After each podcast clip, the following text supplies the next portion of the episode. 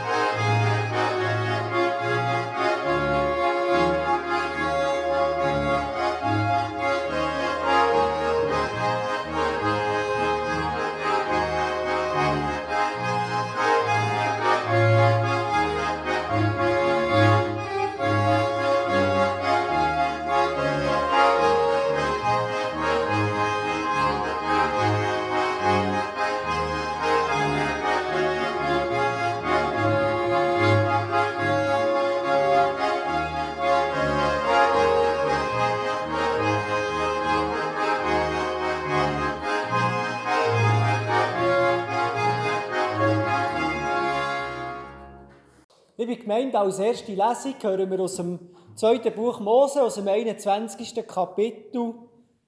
Das Volk Israel ist in der Wüste am Berg Sinai und bekommt von Gott Wegweisungen für das Leben mit ihm zusammen.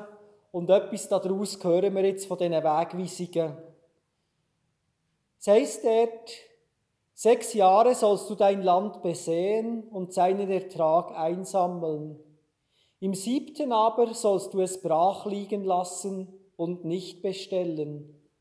Und die Armen deines Volkes sollen davon essen, und was sie übrig lassen, sollen die Tiere des Feldes fressen. So sollst du auch mit deinem Weinberg und mit deinen Ölbäumen verfahren. Sechs Tage sollst du deine Arbeit tun, am siebten Tag aber sollst du ruhen damit dein Rind und dein Esel ausruhen und der Sohn deiner Magd und der Fremde aufatmen können. Und ihr sollt achtsam sein bei allem, was ich euch gesagt habe. Wort von Gott heute für uns. Amen. Als Volk Gottes dürfen wir das Leben teilen. Auch wir sind berufen, die Gotteswort immer wieder in unserem Leben umzusetzen. Und heute an dem Festtag von dieser wunderschönen Kille, wird uns das auch sagen, dass auch wir die lebendigen Bausteine sind, wo wir zusammen eine Hoffnung tragen und verkünden. Und so eine Hoffnung hören wir aus, dem zweiten, ähm, aus der zweiten Lesung, eine Hoffnung für uns alle. Christus ist gekommen und hat seine Friedensbotschaft allen gebracht, euch, die ihr fern von Gott lebtet und allen, die nahe bei ihm waren. Durch Christus dürfen wir jetzt alle, Juden wie Nichtjuden, vereint in seinem Geist zu Gott dem Vater kommen. So seid ihr nicht länger Fremde und Heimatlose. Ihr gehört jetzt als Bürger zum Volk Gottes, ja sogar zu seiner Familie. Als Gemeinde von Jesus Christus steht ihr auf dem Fundament der Apostel und Propheten. Doch der Grundstein, der dieses Gebäude trägt und zusammenhält, ist Jesus Christus selbst. Durch ihn sind die Bauteile untereinander fest verbunden und wachsen zu einem Tempel des Herrn heran. Weil ihr zu Christus gehört, seid auch ihr Teil dieses Baus, in dem Gott durch seinen Geist wohnt.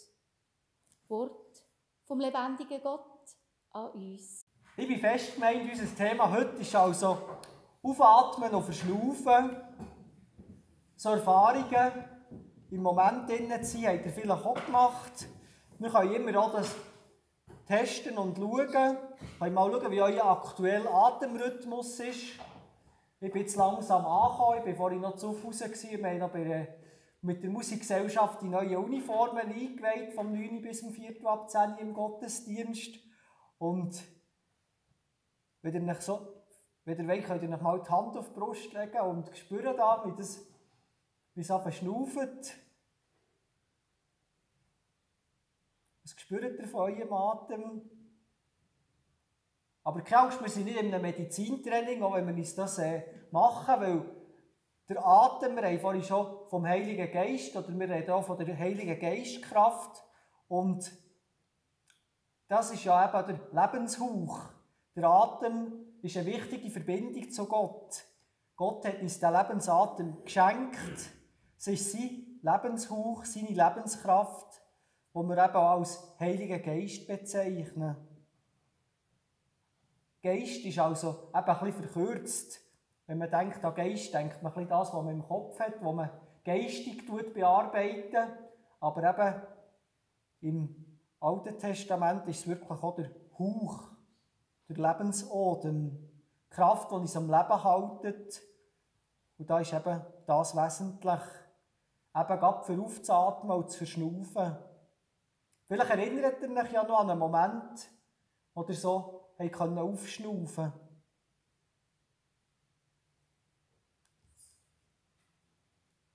Mir passiert es immer wieder, wenn es ein bisschen schöner Wetter ist und ich mal eine Bergbahnfahrt mache. Vielleicht habt ihr es auch schon erlebt, wenn ihr mal auf die Rigi seid gefahren oder auf den Pilatus oder auf die Stanzerhorn.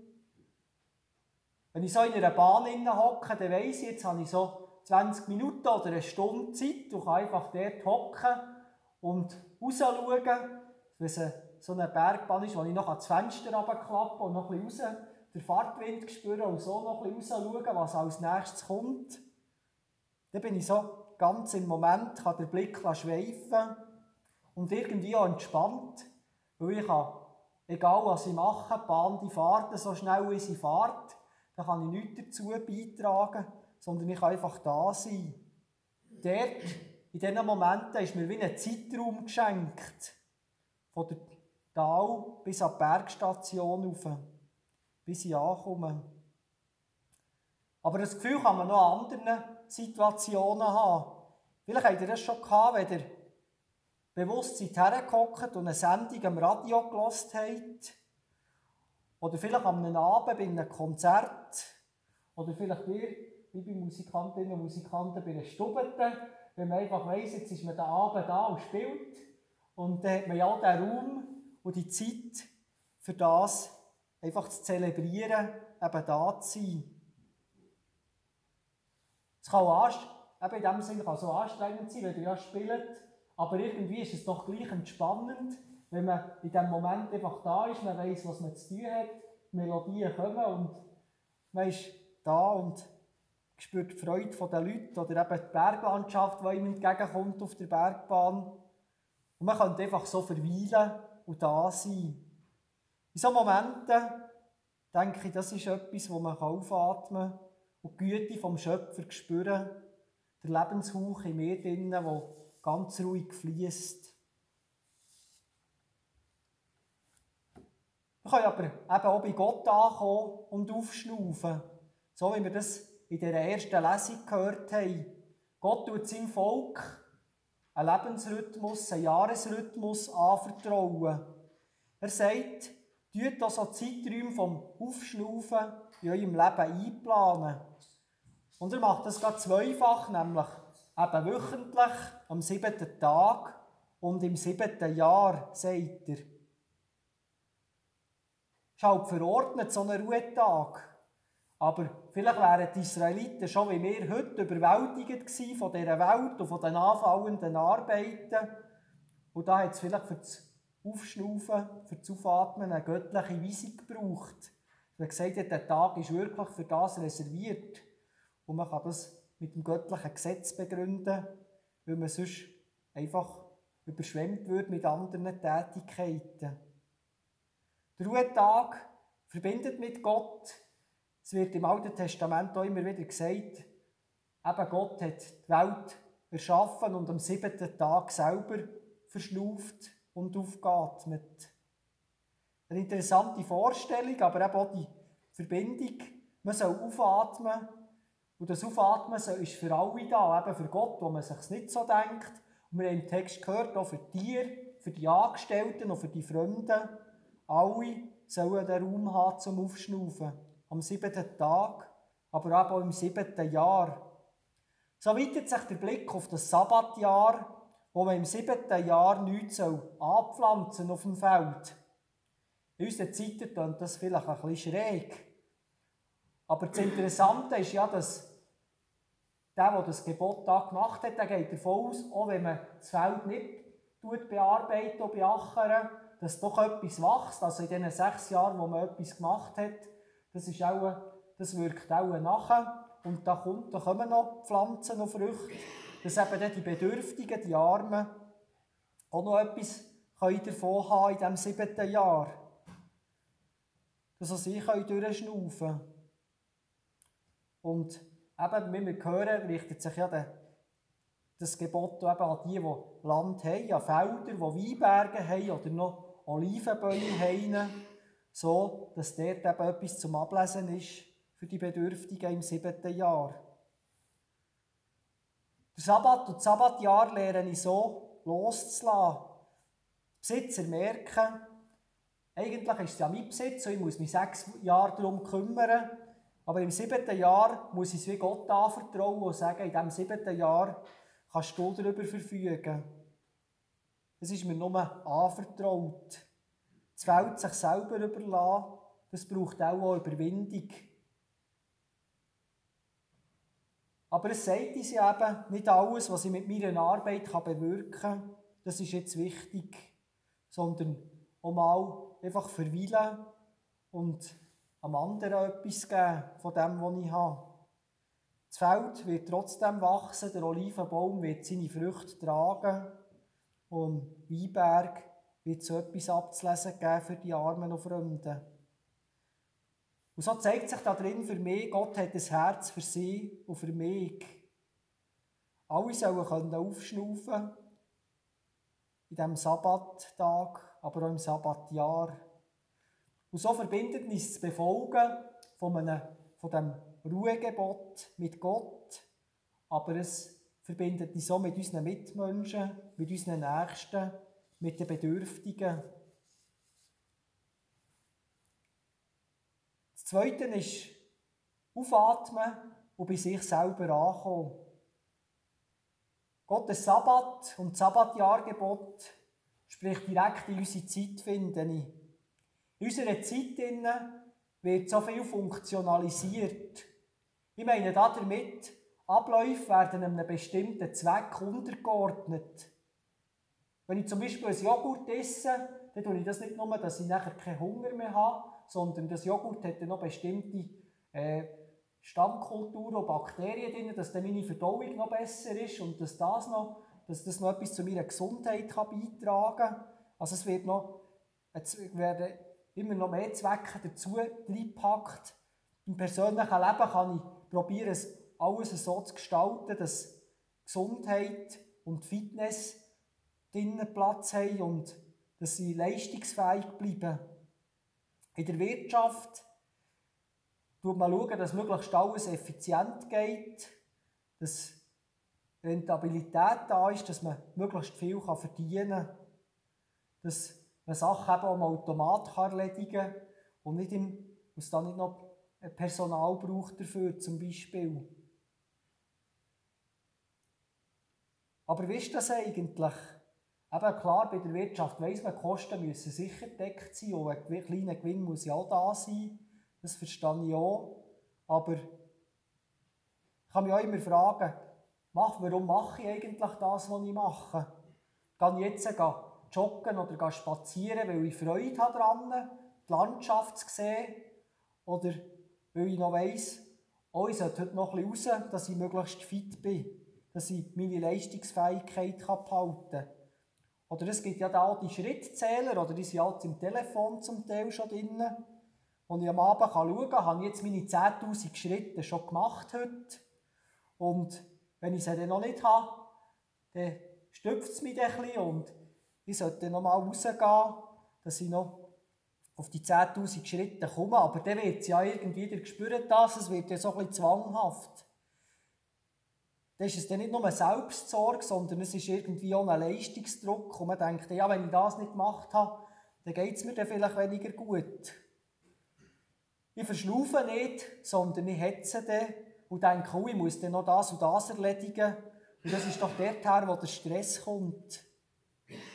Wer weiß eben, ob ich nicht meiner Gesundheit schade, wenn ich weniger Schritte gegangen bin als die 10.000. Das brachliegende Feld vom Sabbatjahr erinnert uns daran, dass wir eben noch andere Prioritäten haben. Das Aufschnaufen und bei Gott und bei sich ankommen. So kannst du dich fragen, spürst du deinen Körper und deinen Geist, deine Bedürfnisse? Nach was hast du wirklich Hunger? Wo strengst du dich gerne an? Und spürst du dann auch den Frieden, wenn du dich angestrengt hast danach. Lass dich also nicht von außen überfordern, sondern spür deine ganz persönlichen Bedürfnisse. Ich nehme aus dem Sabbatjahr und Sabbatgebot für den Sonntag raus, das Effizienzstreben und Zielorientierung darf nicht überhand nehmen. Es gibt gute Momente im Leben, ohne dass ich sie explizit geplant habe. Zum Beispiel, wenn ich mich auf ein Glas mit einem guten Freund treffe und wir einfach ein zusammenhocken und miteinander berichten. Und manchmal ergibt sich in diesen Gesprächen etwas. Manchmal kann ich sogar ein persönliches Problem klären. Aber manchmal war es so einfach ein gemütlicher Abend zusammen. Viel kann rausschauen, auch wenn wir es nicht planen, und doch war es ein entspannter Moment. Gewesen.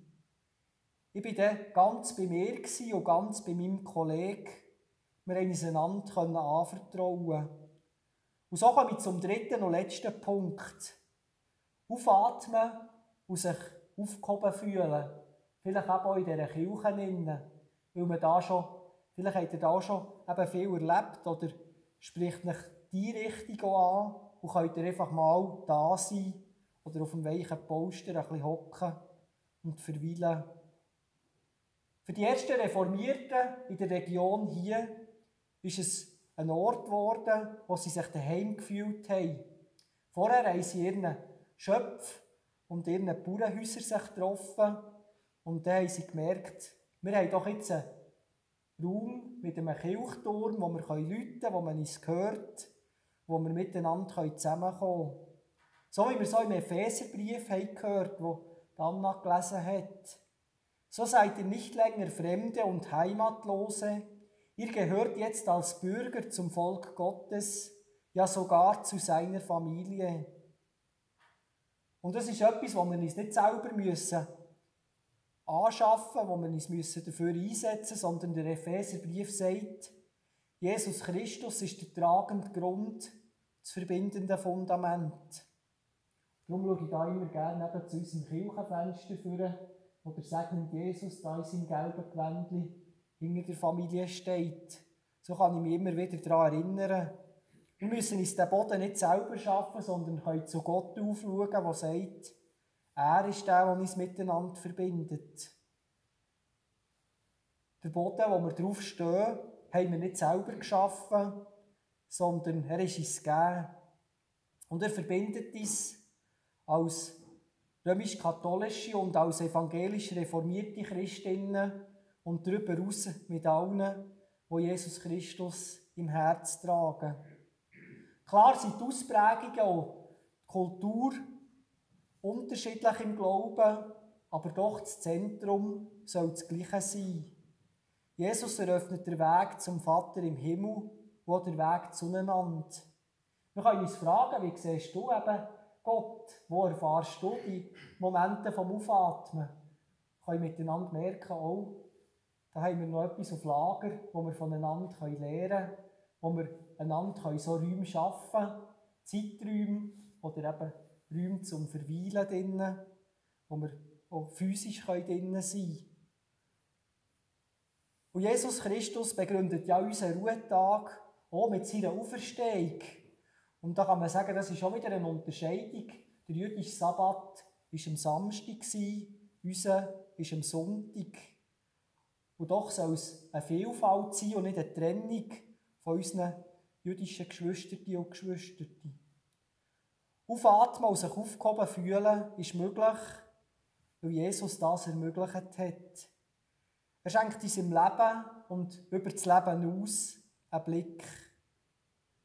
Das lässt mich aufatmen in dieser Welt, wo, sich ständig, wo man sich ständig bedroht fühlen kann. Bedroht von außen, bedroht aber auch von der eigenen Vergänglichkeit. Das Bild vom unbearbeiteten Feld im Sabbatjahr erinnert dich daran, es braucht auch eine Brachzeit.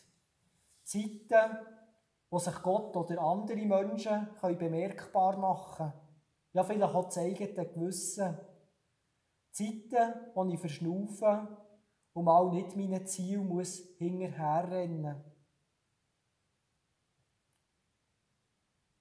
Aufatmen hat also drei Perspektiven. Aufatmen und bei Gott ankommen. Gelassener mit persönlichen Ansprüchen an sich umgehen. Dank der Barmherzigkeit von Jesus. Und der Rhythmus finden, der zum persönlichen Lebensatem passt. Und aufatmen und bei sich selber ankommen. Die weltlichen Ansprüche einen Moment zurückstellen und eben den eigenen Schnauf spüren und sich mit Gott verbinden. Und aufatmen und sich dann aufgehoben fühlen. Im Kirchenraum, bei einem guten Kollegen, bei einer lieben Freundin, in einem Zeitraum oder vielleicht auch mal in Gottes Ewigkeit. Amen.